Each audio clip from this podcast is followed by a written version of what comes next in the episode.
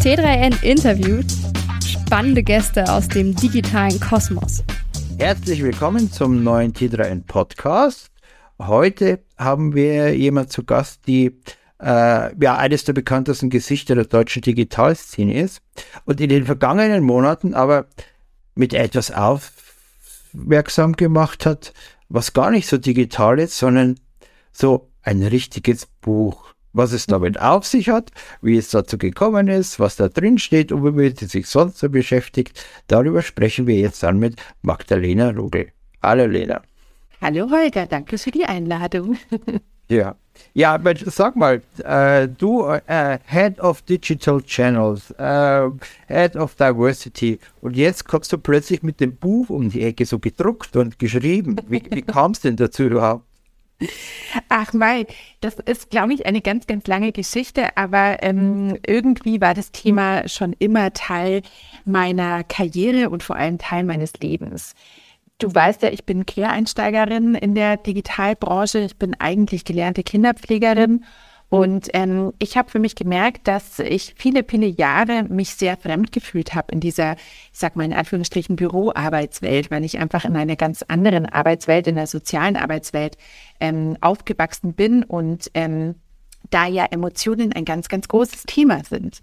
Und als ich dann in der Büroarbeitswelt war, habe ich für mich gemerkt, ähm, dass das irgendwie alles so ganz ohne Emotionen funktionieren soll dort offensichtlich und habe mich sehr fremd gefühlt und deshalb ist es ein Thema, was mich eigentlich seit meinem Quereinstieg vor, ja, jetzt fast 15 Jahren ähm, begleitet. Und ähm, ja, in den letzten Jahren ist das Thema für mich immer größer geworden und ähm, ich habe auch viel einfach selbst dazu gelesen und gelernt. Und äh, dann kam netterweise ein Verlag auf mich zu und hat gefragt, ob ich dazu nicht mal ausführlicher schreiben will. genau. Und das Ergebnis des ausführlichen Schreibens ist eben ein, ein Buch, das heißt äh, mit Gefühl mhm. ähm, warum Emotionen im Job unverzichtbar sind. Und es gab, das ist so ein Satz, der, der taucht quasi in jedem äh, Artikel, den es über das Buch gibt, und äh, da gibt es inzwischen ziemlich viele, äh, taucht dieser Satz auf, der für dich so eine Art Initialzündung auch war, mhm. dich mit dem Thema iniz, äh, intensiver auseinanderzusetzen. Ja, und dieser Satz war, Lena, du bist viel zu emotional und das untergräbt deine Autorität. Und das war eben vor ähm, einigen Jahren, das hat äh, eine Kollegin zu mir gesagt. Und ähm, wie du sagst, das war ein bisschen die Initialzündung. Ähm, ich, äh, ich war durch diesen Satz erstmal sehr, sehr getroffen, weil das eigentlich eine Phase war in meiner Karriere, ähm, wo ich endlich das Gefühl hatte, ich kann doch meine Emotionalität auch mit in den Job einbringen. Das war, als ich relativ frisch bei Microsoft angefangen habe. Und ähm, genau zu dem Zeitpunkt, wo ich wieder so den Mut und auch das Selbstvertrauen hatte, meine Emotionalität auch mit in die Arbeit zu bringen, habe ich eben dieses Feedback bekommen. Und das hat mich ähm, verständlicherweise erstmal sehr getroffen in dem Moment. Aber es hat auch dazu geführt, dass ich viel darüber nachgedacht habe, warum die Kollegin das sagt. Das war damals ihr erster Job direkt nach dem Studium.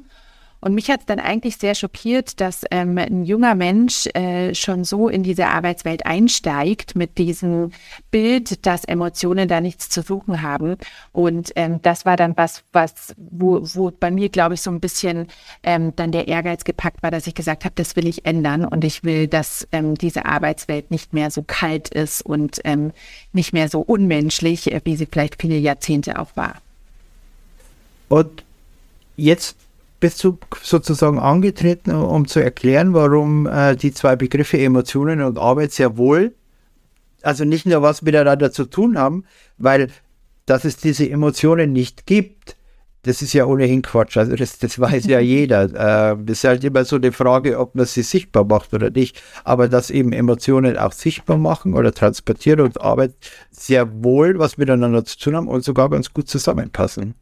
Ja, unbedingt. Und das ist, glaube ich, ganz wichtig, dass wir dann umdenken, ähm, einfach auch lernen und auch die Dinge, die, mit denen wir groß geworden sind in dieser Arbeitswelt, dass wir die auch wieder verlernen.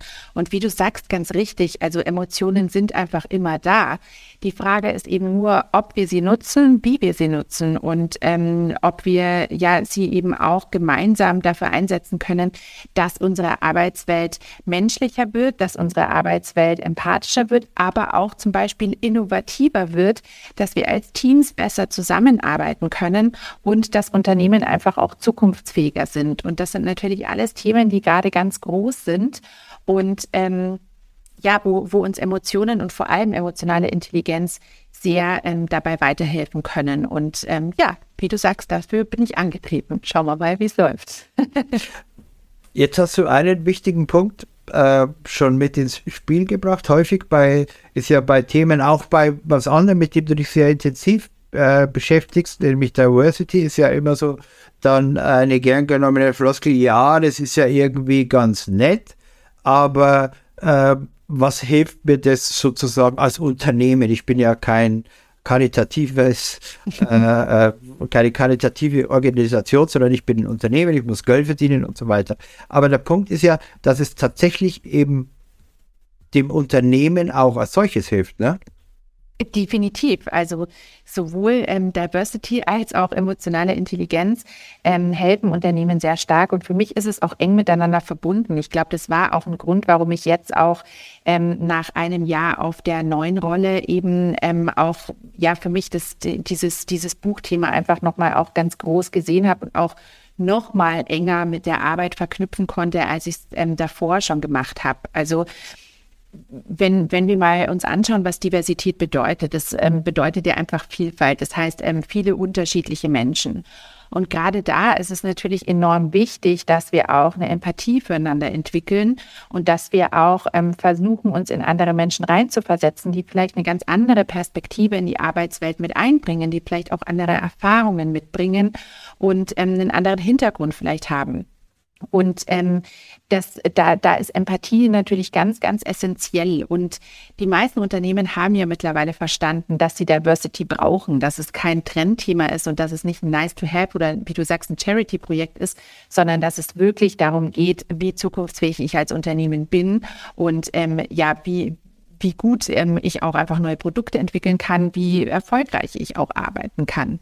Und ähm, deshalb ist es eben ganz, ganz eng verbunden auch mit dem Thema ähm, Empathie, emotionale Intelligenz, weil uns das sehr fordert. Also ich glaube, äh, was, was schon noch öfter passiert, ist, dass Diversity so in die bunte Regenbogenschiene und alles ist super und schön.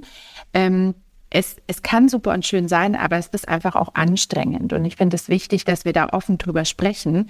Ähm, natürlich fällt es mir leichter, wenn ich mich mit Menschen umgebe, die alle ähnlich sind wie ich, die alle die ähnliche Meinung haben. Dann sind Meetings sehr schnell, dann stimmen mir alle zu und dann bin ich fertig.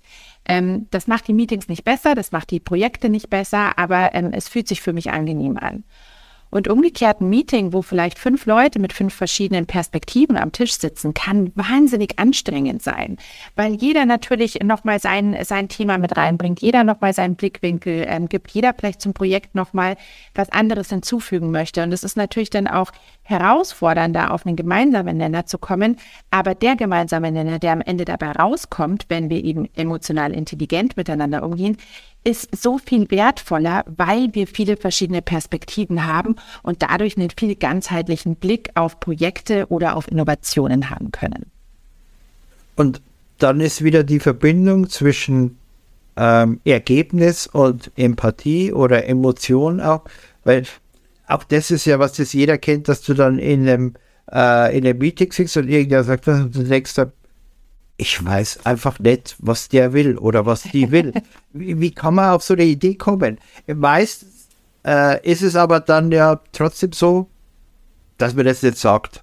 Mhm. Dass man einfach irgendwie nicht sagt, hey, das nervt mich jetzt, erklär und wie kommst du da überhaupt dazu? Ähm, das ist, glaube ich, so ein bisschen der Punkt, von dem du sagst, wenn das passiert, dann kommt man am Ende tatsächlich zu einem besseren Ergebnis, weil man sich besser versteht. Definitiv. Und ich glaube, man muss sich auch gar nicht unbedingt verstehen, aber man muss halt emotional intelligent dann auch damit umgehen können. Wenn ich jetzt mir auch denke, man, was ist das für ein Schmarrn, dann aber trotzdem auch ähm, das vielleicht auf eine gute Art und Weise auszusprechen, ohne dass dann ähm, eben vielleicht auch eine Aggression untereinander entsteht. Und oft ist es ja, wie du sagst, wie du es beschrieben hast, so eine unausgesprochene Aggression, die dann auch hier sehr gefährlich ist, weil das eine Teamstimmung einfach ähm, stark beeinflussen kann. Aber wenn man dann vielleicht einfach auch lernt, sich selbst zu reflektieren, auch die eigene Emotionalität in dem Moment zu reflektieren und zu merken, boah, das regt mich jetzt gerade voll auf, aber ich weiß, das hilft jetzt nicht weiter, wenn ich mich aufreg, aber ich sage es jetzt und ich spreche es an und ich sage vielleicht, ich verstehe deine Perspektive überhaupt nicht und ich kann es nicht nachvollziehen. Kannst du es vielleicht nochmal auf eine andere Art und Weise erklären? Oder auch nochmal wiederholen, was ich verstanden habe, weil das ist ja auch das Spannende. Du weißt ja, ich habe ähm, vor meiner jetzigen Rolle lang auch in der Kommunikation gearbeitet und in der Kommunikation gibt es ja das ähm, berühmte Vier-Seiten-Modell von ähm, Schulz von Thun, was eben einfach beschreibt, dass eine Nachricht immer unterschiedliche Botschaften haben kann, aber dass sie auch unterschiedlich aufgenommen wird. Und das ist oft ein ganz großes Problem, wenn Menschen eben sehr unterschiedlich sozialisiert sind, auch in ihrer Kommunikation. Und du sagst vielleicht was und meinst das ganz anders anders, als es bei mir ankommt. Und dann ist es wichtig, dass ich in dem Moment auch sagen kann, du, Holger, pass mal auf. Ich habe jetzt gerade verstanden, dass du das und das meinst. Ist das richtig so?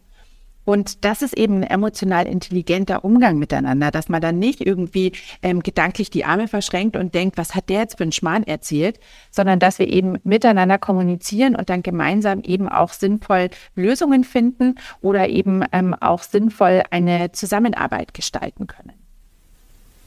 Jetzt hast du dich ja für dein Buch, das, das ist ja nicht was, was du äh, aus dem Bauch geschrieben hast, also wahrscheinlich auch, aber du hast dich ja auch sehr intensiv mit äh, Forschungsergebnissen, Studien und so auseinandergesetzt.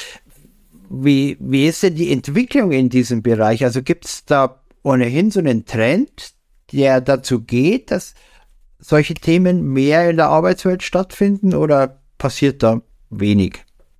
Doch der Trend ist sehr, sehr stark da und tatsächlich auch schon lange, also seit Jahrzehnten.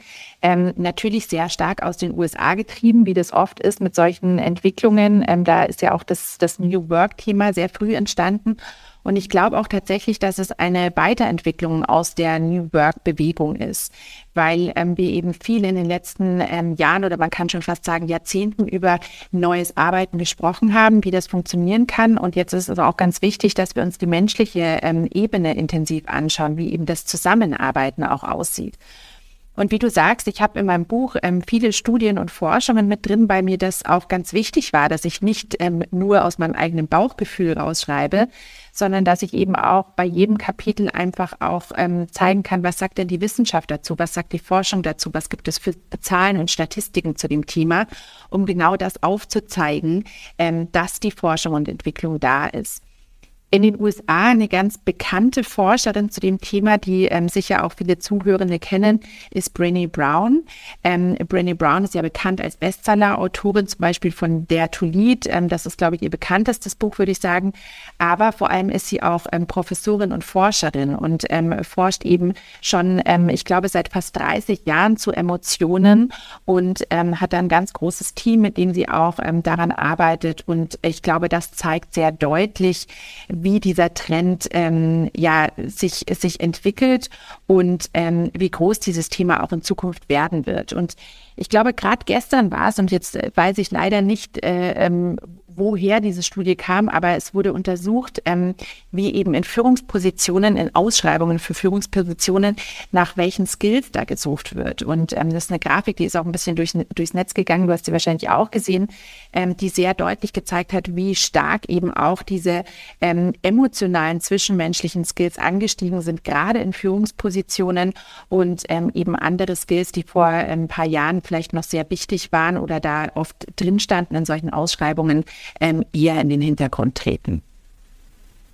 Jetzt haben wir in den vergangenen zwei, zweieinhalb Jahren, ich bin immer relativ schlecht in solchen Zeiten, aber äh, du weißt, worauf ich hinaus will, äh, ist ja auch noch eine, oder ist vielen Unternehmen eine neue Art des Arbeitens aufgezwungen worden. Mhm. Ich habe gestern äh, was ganz Interessantes gelesen, weil der äh, jemand aus einer Agentur davon berichtet hat, dass jetzt zum ersten Mal seit längerem wieder unterwegs ist und so quasi Kollegen besucht und Kolleginnen und mit denen redet und festgestellt hat, dass jetzt in dieser Nachpandemie-Zeit, wenn wir es mal so wollen, plötzlich wesentlich mehr Offenheit da ist. Mhm.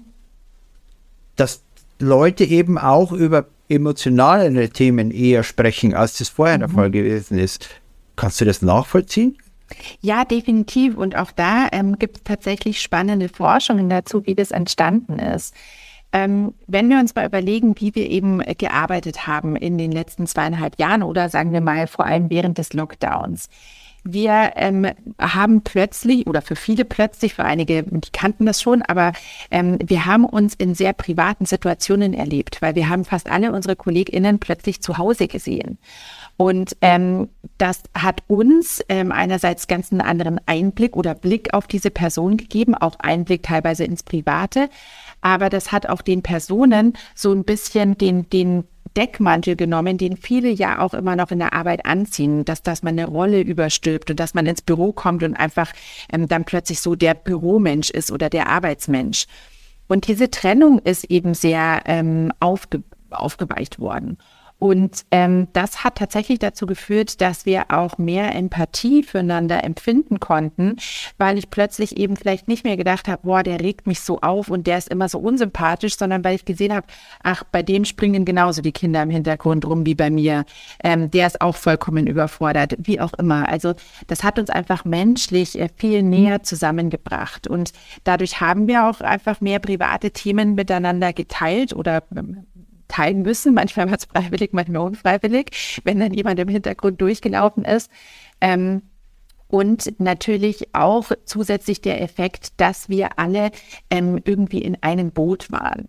Also das hatte ja auch äh, was Verbindendes, dass wir alle plötzlich ähm, ja so ein bisschen mehr auf Augenhöhe waren, als es vielleicht vorher war, weil niemand konnte mehr in seinem schönen Eckbüro sitzen, ähm, vielleicht die Führungskräfte, sondern plötzlich saßen wir halt alle im gleichen Teams-Meet oder Zoom-Meeting, wie auch immer, ähm, und äh, haben uns auf dem Bildschirm angeschaut. Und das sind eben viele kleine Effekte, die dazu geführt haben, dass wir sehr viel oder dass viele Menschen offener miteinander umgehen und vor allem auch im Arbeitskontext ähm, vielleicht eher ähm, auch persönliche Dinge miteinander teilen.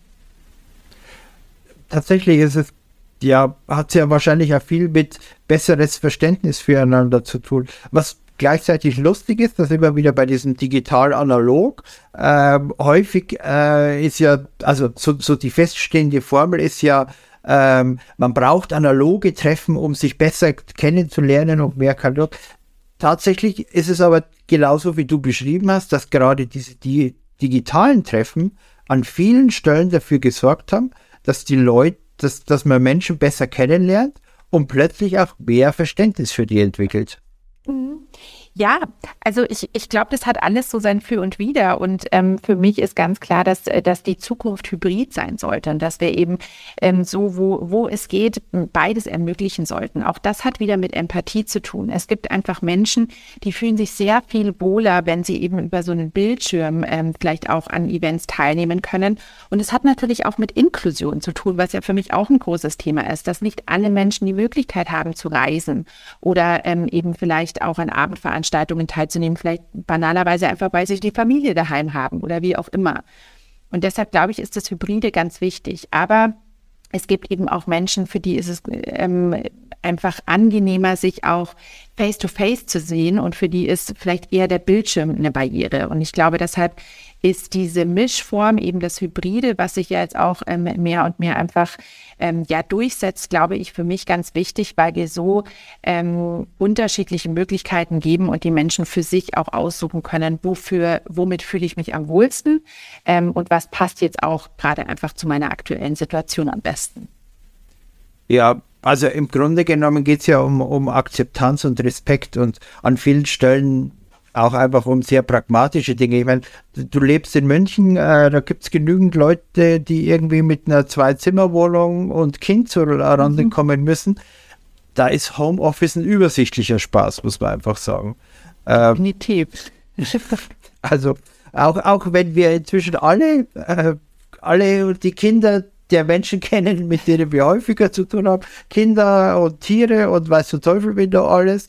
Ähm, aber für viele braucht es halt einfach auch diese, äh, ja, diese Office-Atmosphäre. Und das zusammenzubringen ist ja wahrscheinlich das Schwierigste dabei. Und dann geht es wohl mit Gefühl vielleicht am besten. Das hoffe ich.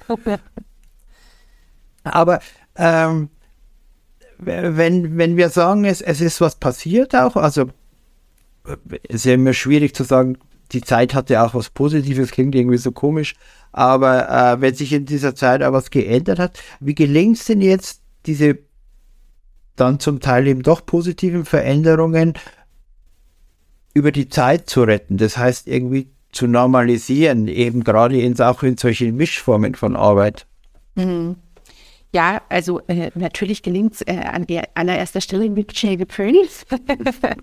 Aber ähm, nein, ich glaube einfach, wir, wir müssen ähm, flexibel sein und wir müssen einfach auch ähm, Hybrid aus meiner Sicht per Default mitdenken. Also ähm, wir versuchen das wirklich bei uns intern sehr, sehr stark durchzuziehen, dass man sagt, es ist immer Hybrid und ähm, es gibt nicht äh, einfach nur ein, ein Treffen vor Ort, ähm, um, um da einfach auch möglichst inklusiv zu sein. Aber eben auch, ähm, ja, diese Flexibilität, was das Arbeiten und was ähm, zum Beispiel auch die Arbeitszeit betrifft, ähm, weiterhin mitzudenken und ähm, darauf zu achten. Auch das ist bei uns schon lange vor der Pandemie so gewesen. Aber ich glaube, für viele Unternehmen ist das jetzt ganz wichtig, eben nicht in alte Muster zurückzukehren. Und das hört man ja auch, dass viele jetzt sagen, ja, jetzt ist wieder Anwesenheitspflicht im Office und man darf nur einen Tag die Woche oder wie auch immer. Ich glaube, das ist ganz wichtig, dass Unternehmen da drauf schauen und ähm, ja, da vielleicht auch den Mut haben und umgekehrt auch das, das Vertrauen in die Mitarbeitenden, dass das funktioniert, weil wir haben gesehen, dass das funktioniert und ähm, ich verstehe, dass viele jetzt auch wieder ähm, so ein bisschen das Thema Reconnection und man will sich wiedersehen. Das ist total schön und gut, aber ich glaube, man darf das nicht forcieren und ähm, wir dürfen vor allem einfach auch nicht vergessen, dass es für viele Menschen einfach auch noch, noch ja, sehr gefährlich ist oder einfach für sie, dass sie sich unwohl fühlen damit. Und ähm, ich glaube wirklich Hybrid Default mitzudenken bei allen Events, bei allen Veranstaltungen, die man macht. Ähm, das, das muss so sein.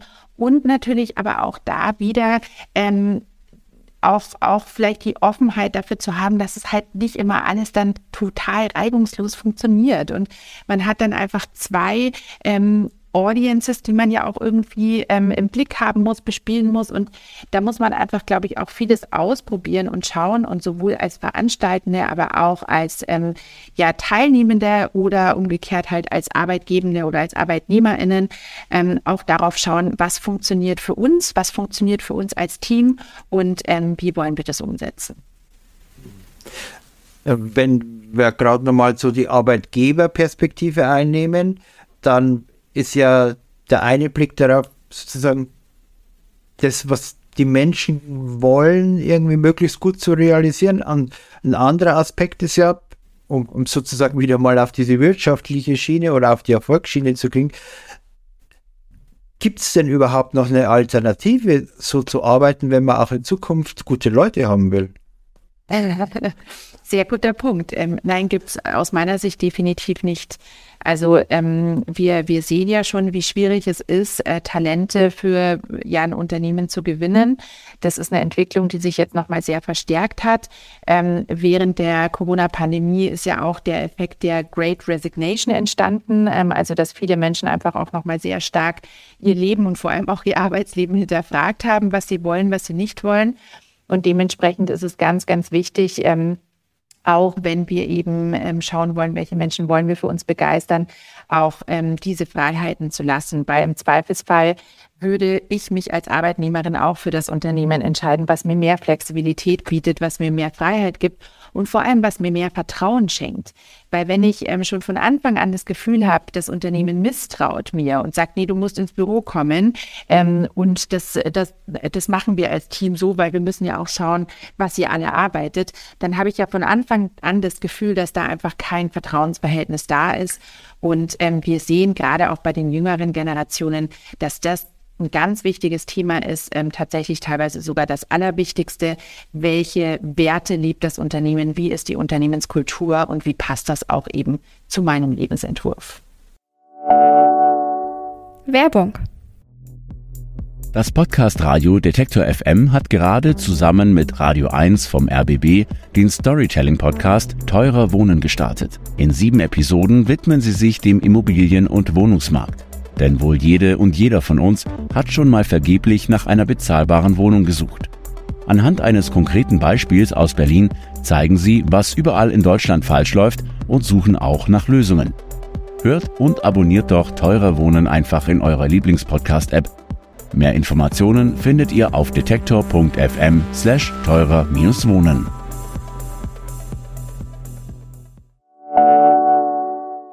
Werbung Ende. Jetzt arbeitest du bei einem internationalen Konzern. Ist es unterschiedlich, je nach ähm, ja, Region auf der Welt oder, oder ist der Trend im Grunde genommen überall der gleiche? Hm, also ich glaube, es hat schon auch eine kulturelle Komponente, ganz klar. Das, das ähm, ist generell im Arbeiten so. Es gibt einfach Länder, da hat Arbeit nochmal einen ganz anderen Stellenwert als auch bei uns. Ähm, oder auch eben Zusammenarbeit. Klar gibt es kulturelle Unterschiede. Bei uns im, im Unternehmen kann man schon sagen, dass es weltweit ähm, eben ganz klar der, der Fokus und äh, auch die Vorgabe ist, dieses hybride Arbeiten zu ermöglichen. Ähm, aber ich finde auch ganz wichtig, äh, im Kopf zu behalten, dass wir natürlich ein sehr, ja, ich glaube, man kann sagen, privilegiertes Unternehmen sind, ähm, gerade was äh, Technologien betrifft, auch was das Mindset der Mitarbeitenden betrifft. Wir sind äh, nun mal ein Digitalunternehmen. Deshalb sind die meisten da einfach auch schon ähm, sehr weit, was, was solche Themen betrifft. Und natürlich lässt sich das sicher nicht mit einem ähm, kleinen deutschen Mittelständler ähm, vergleichen. Und das ist uns eben auch ganz wichtig, dass wir da stark unterstützen und stark auch in den Dialog gehen und auch von unseren Kunden zum Beispiel auch lernen und verstehen, ähm, was brauchen die und ist das, was wir an Technologien zum Beispiel fürs hybride Arbeiten anbieten, ist das überhaupt das, was denen auch weiterhilft oder brauchen die da für sich einfach vielleicht nochmal eine spezialisiertere Lösung oder müssen wir vielleicht Dinge nochmal anpassen? Und ähm, das finde ich schon ganz wichtig, das auch im Blick zu haben, dass das, was für uns als Unternehmen, als internationales Unternehmen funktioniert, ähm, nicht unbedingt jetzt für ein kleineres lokales Unternehmen funktionieren kann. Wobei ich manchmal so den Eindruck habe, dass solche Modelle entweder bei ganz großen, die ja dann häufig Technologieunternehmen sind, oder bei relativ kleinen mhm. gut funktionieren. Ja richtig tricky ist es so bei diesen mittelgroßen. Genau.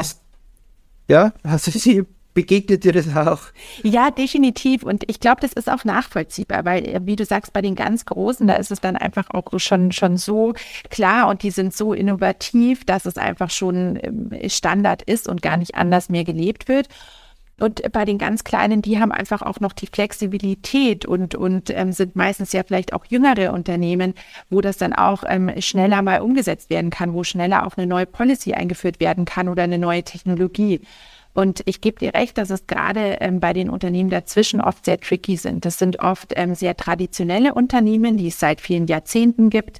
Das sind oft eben auch Familienunternehmen, wo es vielleicht ähm, auch nochmal sehr, ähm, ja, eher ältere hierarchische Strukturen gibt, die das natürlich schwieriger machen, ähm, neue Dinge umzusetzen und ähm, vielleicht auch mal eine Innovation zu leben und ähm, ja, vielleicht auch, auch neue Dinge für sich so anzunehmen. Und ähm, gerade die Unternehmen sind aber ja enorm wichtig. Also in Deutschland, wir wissen, wie wichtig der Mittelstand ist und äh, wie viel das ausmacht von unserer Wirtschaftskraft. Und deshalb müssen wir gerade da sehr intensiv drauf schauen, ähm, wie können solche Unternehmen das umsetzen, weil das ist das Startup schafft, gut und schön und super, aber ähm, wir, müssen, wir müssen schon auch schauen, wie diese Unternehmen das auch umsetzen können und dürfen da auch, glaube ich, nicht mit, mit dem gleichen Maß einfach immer rangehen oder mit dem gleichen Anspruch. Hm.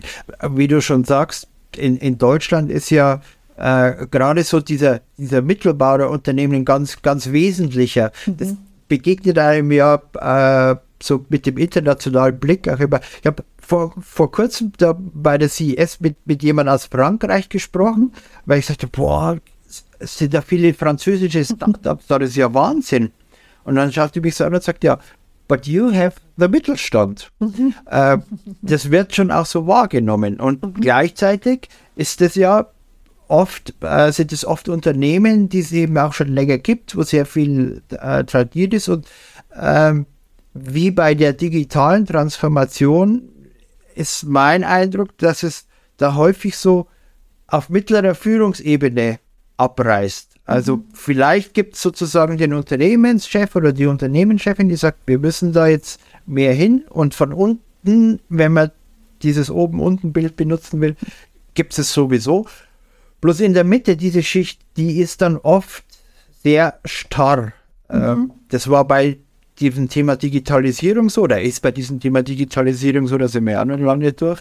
Und das, glaube ich, jetzt so bei dem äh, bei der Herangehensweise an neue Arbeitsformen oder an eine andere Herangehensweise bei Arbeiten ebenfalls so, oder? Ja, definitiv. Und ich glaube, das zeigt einfach noch mal deutlich, ähm, wie sehr wir auch Leadership neu denken müssen. Und ähm, ich finde auch, man kann da jetzt nicht sagen, ja, diese Mittelschicht ist jetzt halt schuld, die Mittelschicht in den Unternehmen, ähm, sondern wir müssen auch schauen, wie, wie können wir eben auch auf die empathisch zugehen und was brauchen die denn, um das vielleicht auch zu verstehen oder auch um eine Veränderung zu ermöglichen und ähm, da auch hinzukommen, weil bin ganz sicher, dass der Großteil das nicht macht, weil sie einfach keinen Bock haben, sondern weil sie eben auch in einer sehr veralteten Arbeitswelt sozialisiert sind, weil sie auch ähm, einen äh, Leadership-Stil oder Leadership kann man gar nicht sagen, weil das ist schon fast mo zu modern dann für die, mhm. ähm, äh, sondern ein, ein Führungsstil gelernt haben, der einfach noch sehr hierarchisch ist und ähm, sehr starr. Und ich glaube, da müssen wir einfach schauen, wie können wir das vermitteln und wie können Unternehmen eben auch schauen, dass sie genau diese wichtigen Personen und das, wie du sagst, das macht ja einen ganz großen Teil in Unternehmen aus. Und das ist dieser wichtige Mittelbau, den wir brauchen, wie können wir die adressieren und wie schaffen wir es, ähm, ja, mit denen gemeinsam einfach auch eine Veränderung anstoßen zu können? Und ich finde, das braucht sehr, sehr viel Empathie, es braucht sehr, sehr viel Mitgefühl, weil es eben darum geht, nicht gegenseitig sich zu verurteilen, nicht in die Ecke zu stellen, sondern eben aufeinander zuzugehen, Brücken zu bauen, statt Mauern zu bauen und zu schauen, okay, was brauchst du? Was ähm, macht dir vielleicht Sorge? Was ähm, hast du vielleicht für ähm, Gedanken im Kopf, für Bilder im Kopf? Wie können wir das vielleicht auflösen und ähm, wie, wie kannst du auch die Sicherheit haben und das Vertrauen vielleicht entwickeln, dass diese Veränderung ähm, eine gute sein kann. Ich glaube, viele der wesentlichen Worte waren jetzt gerade in dem letzten Satz. Sicherheit, Vertrauen, Veränderung. die, die passen ja oft nicht so ganz zusammen. Also Veränderung sorgt für Unsicherheit mhm. äh, und häufige Veränderung sorgt auch dafür, dass zumindest die Gefahr besteht, dass Vertrauen verloren geht. Mhm. Wie kann man denn dem entgegenwirken? Ja, wie du sagst, also ich glaube, das, das ist erstmal wichtig, ein Bewusstsein darüber zu entwickeln. Und ähm, da sind wir bei einem Punkt, der mir sehr, sehr wichtig ist und auf den ich auch im Buch einen starken Fokus gelegt habe, nämlich, dass wir das Wort Selbstbewusstsein neu ähm, mit Leben füllen und vor allem damit mit der Bedeutung, ähm, die es eigentlich hat. Weil wenn wir über Selbstbewusstsein sprechen, dann meinen wir oft Mut und so ein starkes, sicheres Auftreten. Aber das Wort beschreibt ja eigentlich ein Bewusstsein über uns selbst. Und ich glaube, das ist ganz wichtig, gerade wenn wir über Veränderung, wenn wir über Change, Transformation, you name it, wenn wir über diese Themen sprechen, dass wir uns auch bewusst sind darüber, genau was du gerade gesagt hast, dass es nämlich erstmal Angst macht, dass es erstmal eine Unsicherheit auslöst. Und das ist ganz wichtig, ein Bewusstsein dafür zu entwickeln, weil nur wenn ich das wahrnehme, dann kann ich das auch angehen. Und wenn ich immer sage, ja, Mai, das kriegen wir schon hin, oder wenn ich eben mich dann total dagegen sperre und sage, nee, das will ich nicht, ähm, dann werde ich nicht weiterkommen. Und es ist wichtig anzuerkennen, dass Veränderung Angst macht. Uns allen, egal wie innovativ wir meinen, dass wir sind, Veränderung macht uns Angst, weil es was ist, was wir nicht kennen und ähm, weil es was, was Unsicheres ist. Wir wissen nicht, wie diese Veränderung dann aussehen wird und, und wie sich das auch anfühlen wird für uns. Und deshalb, glaube ich, ist es ganz wichtig, ähm, das einfach wirklich erstmal bewusst auch so wahrzunehmen und dann auch zu sagen, okay, wie kann ich aber trotzdem den Mut entwickeln, diese Veränderung anzugehen, obwohl ich unsicher bin und obwohl ich vielleicht auch Angst habe. Und da ist für mich ganz wichtig eben zu sagen, ähm, es geht nicht darum, keine Angst zu haben, keine Unsicherheit zu haben, sondern es geht darum, es trotzdem zu tun. Und das ist, glaube ich, gerade auch für diese ähm, Personen, für, für diese ManagerInnen, diese Mittelschicht, wie du sie beschrieben hast im in Unternehmen, ganz, ganz wichtig, da ein neues Selbstbewusstsein im wahrsten Sinne des Wortes zu entwickeln. Ja, dazu gehören ja auch andere, andere Arten der Selbstwahrnehmung, glaube ich, gerade im Führungskräftebereich. Äh, ich erlebe das jetzt auch schon ja einige Jahrzehnte und äh, äh es gab so eine Zeit, oder vielleicht gibt es sie auch immer noch, vielleicht ist es auch immer noch so, in der gerade äh, Führungskräfte oder von Führungskräften erwartet wurde, sie von sich selber erwartet haben, dass sie quasi alles wissen und alles können. äh, und je mehr Veränderung es gibt, umso mehr ergibt sich daraus ja automatisch der Effekt, ja, es kann nicht jede und jeder alles wissen und alles können. Ist dieses, das zuzugeben, mhm. ist, ist das immer noch ein großes Handicap bei dem Weg? Mm, es ist definitiv noch ein großes Thema. Und ähm, ich finde, das, das ist ja auch genau das, was, was äh, da sind wir wieder beim Punkt, Brené Brown nämlich beschreibt. Ähm, die hat ja den, ähm, das, das Wort Vulnerable Leadership sehr geprägt, ähm, diesen Begriff ähm, der eben, also ich finde, die deutsche Übersetzung trifft es eigentlich nicht richtig gut, weil deutsch übersetzt würde es verletzliche Führung heißen. Aber es geht eben darum, als Führungskraft eben auch den Mut zu entwickeln, ähm, Schwächen zu zeigen und Lücken zu zeigen und auch zu sagen, ich weiß nicht, wie es funktioniert. Lasst uns auch gemeinsam als Team schauen oder auch eben ähm, FachexpertInnen im Team so zu sehen und zu sagen, du, du bist für dieses Thema die Expertin, ähm, ich bin für Leadership da und ich bin dafür da zu gucken, wie wir als Team am besten zusammenarbeiten. Aber ich vertraue dir, dass du in deinem Fachbereich ähm, das richtig hinkriegst. Oder eben genau, wie du sagst, bei Veränderungsprozessen auch zu sagen, Leute, wir müssen hier was angehen. Ähm, es kommt hier was auf uns zu. Ich weiß selbst noch nicht, wie es wird ich fühle mich selbst auch unsicher. Ich habe vielleicht selbst auch ein bisschen Angst davor, aber lasst uns mal zusammenschauen, wie wir das hinkriegen. Und das ist, glaube ich, ganz wichtig, dass Führungskräfte für sich auch ähm, ja das entwickeln. Natürlich ist es ähm, sehr wichtig, dass auch auch, auch da wieder ein gutes Selbstbewusstsein zu haben, weil es als Führungskraft natürlich auch ähm, auf der anderen Seite wichtig ist, Klarheit zu geben und Sicherheit zu geben. Sicherheit dann in diesem Fall in der Unsicherheit zu geben, zu sagen, ich weiß nicht, wie es wird, aber ich habe Vertrauen, dass wir das als Team hinkriegen. Ich weiß nicht, äh, wie wir das äh, gemeinsam schaffen, aber lasst uns zusammen überlegen, wie wir eine Lösung finden. Und das ist eben das, was Vulnerable Leadership beschreibt und was definitiv der Führungsziel der Zukunft sein muss, weil du hast es gerade gesagt, die Veränderungen werden immer mehr, werden immer schneller und ähm, wir haben gar keine Chance mehr, weder als Führungskraft noch als Fachexpertin ähm, immer auf alles vorbereitet zu sein und immer auf alles schon eine Antwort zu wissen. Mhm. Also diese Veränderungen, mit denen müssen dann aber ja auch nicht nur die Führungskräfte leben, sondern eben auch die Teams, weil mhm. diese Sicherheit und Unsicherheit äh, erfordert ja auch, dass die Leute damit umgehen können, dass da plötzlich jemand sitzt, der sagt, hm, die sagt oder der sagt, weiß ich jetzt auch nicht, müssen wir miteinander lösen. Mhm. Ähm, auch gar nicht mal so einfach. Definitiv. Das, wie du sagst, es ist für alle Seiten herausfordernd und deshalb ist genau diese Empathie so wichtig in, im Team und dass wir auch offen drüber sprechen, dass wir auch immer wieder gemeinsam reflektieren, dass wir auch ähm, uns gegenseitig Feedback geben, also eben auch die Mitarbeitenden einer Führungskraft Feedback geben können. Wie fühle ich mich äh, bei dir im Team? Wie fühle ich mich auch geführt? Was ähm, tut mir besonders gut, was fehlt mir aber vielleicht auch. Und das ist eben ganz wichtig, ähm, da einen Fokus darauf zu setzen und darauf zu achten, dass das für beide Seiten gilt, weil wie du sagst, es ist nicht nur was, was eine Führungskraft lernen muss, sondern was auch viele Mitarbeitende lernen müssen, ähm, dann eben vielleicht nicht mehr ähm, im Detail gesagt zu kriegen, was sie tun sollen, sondern eben auch gesagt zu kriegen, okay, du hast jetzt hier Projekt XY, ähm, ich vertraue dir, dass du das hinkriegst, du bist die Fachexpertin, ähm, jetzt schauen wir mal. Und das kann natürlich auch eine große Umstellung sein, wenn ich vielleicht viele Jahre davor in einer Arbeitsstruktur oder auch in einem Unternehmen tätig war, wo mir sehr klar vorgegeben wird, wann ich arbeite, wie ich arbeite, was ich arbeite und wo ich arbeite. Und dann kann natürlich diese ganze neue Freiheit, die es dann vielleicht gibt oder die auch entsteht, auch erstmal überfordernd sein.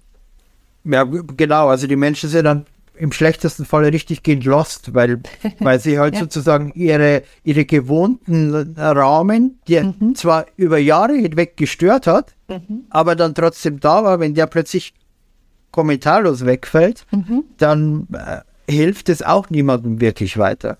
Definitiv. Und mir ist es tatsächlich selbst so gegangen, als ich ähm, damals äh, jetzt vor ziemlich genau sieben Jahren bei Microsoft angefangen habe, dass ich, äh, wie, wie du es gerade genannt hast, die ersten Monate wirklich lost war, weil ich mit dieser ganzen Freiheit und auch mit dem ganzen Vertrauen gar nicht umgehen konnte und ich die ganze Zeit irgendwie äh, darauf gewartet habe, dass mir jemand sagt, was und wie ich tun soll.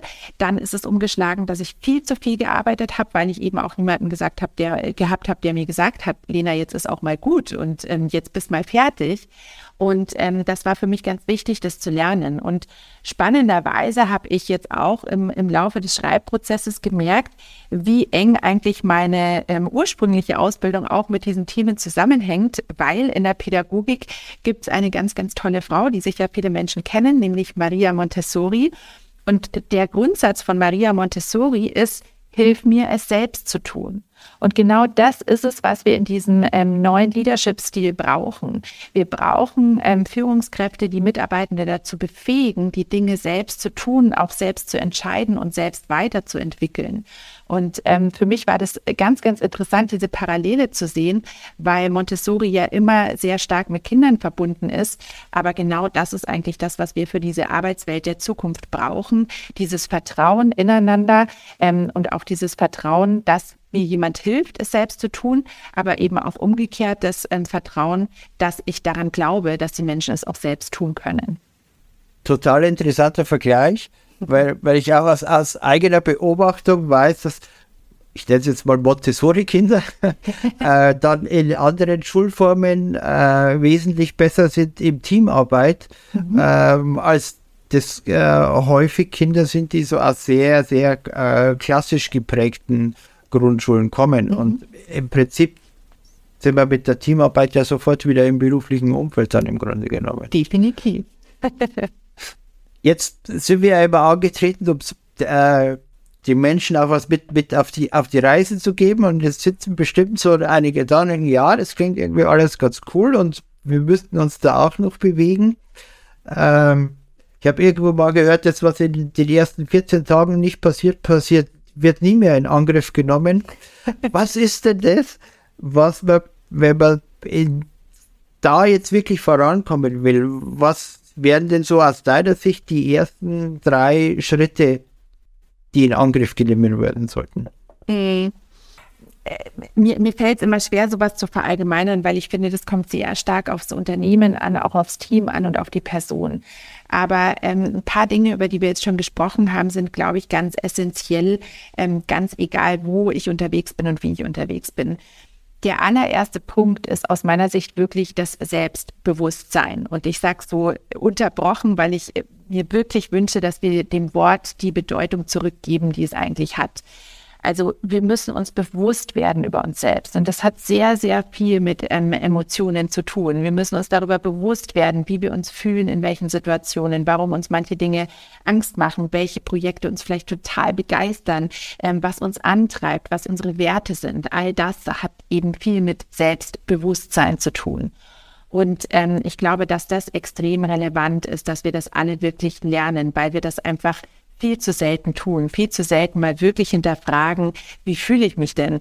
Wir gehen in Meetings rein oder wir treffen uns so die erste Frage ist, wie geht's dir? Und alle sagen automatisch gut. Ähm, zumindest in 90 Prozent der Fällen. Und ich glaube, es ist wichtig, eben dieses Selbstbewusstsein wirklich zu lernen. Und der zweite Schritt ist dann, das zu reflektieren und eben auch zu überlegen, Warum ist es so? Warum treiben mich bestimmte Themen total an und warum regen mich manche Sachen auf? Warum, wenn ich jetzt in meinem Fall spreche, liebe ich PowerPoint und hasse ich Excel? was, was steckt dahinter?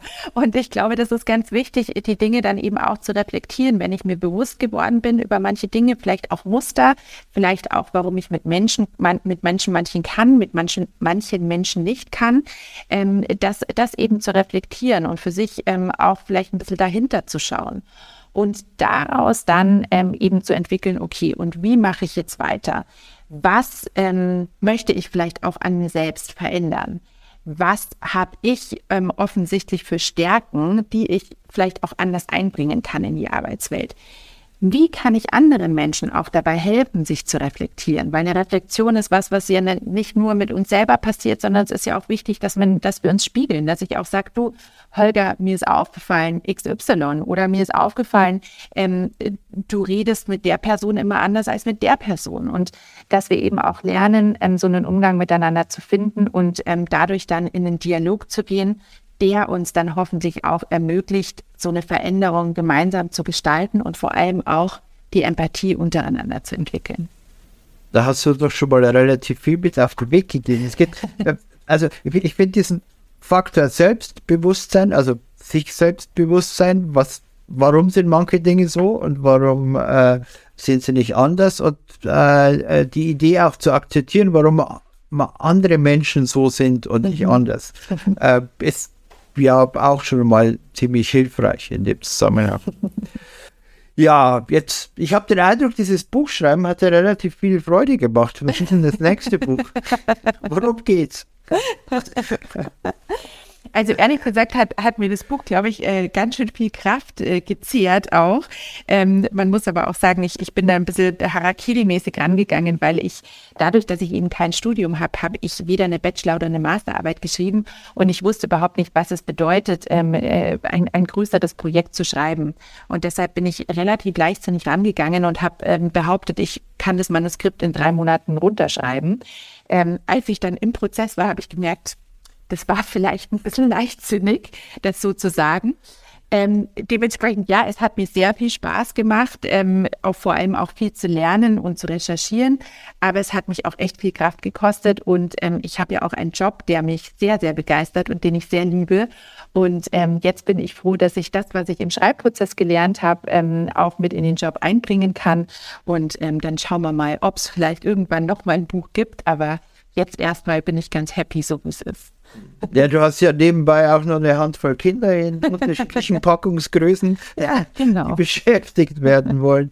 Das stimmt. Aber äh, nur um das auch nochmal aufzugreifen, darüber äh, irgendwie gesagt habe, gleichzeitig äh, auch der Prozess, den du jetzt beschrieben hast, äh, äh, kennzeichnet dich ja auch als Mutmacherin, weil äh, es eben zeigt, dass man Sachen auch schaffen kann, selbst wenn man nicht irgendwelchen vorgeschriebenen oder vorgefassten äh, Formalien entspricht, sondern dass es halt äh, dann am Ende darum geht, das zu machen.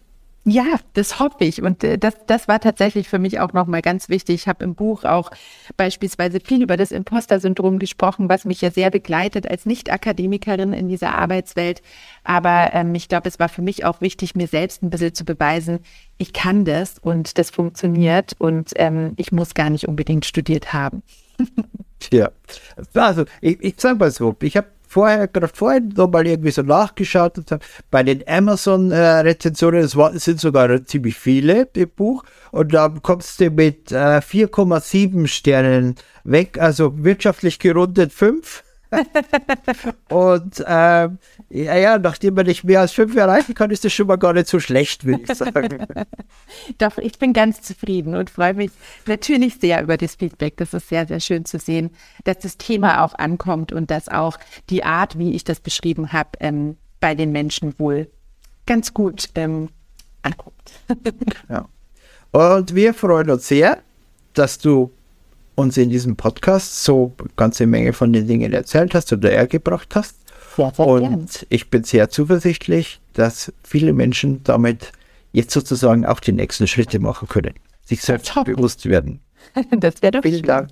Danke dir, Holger.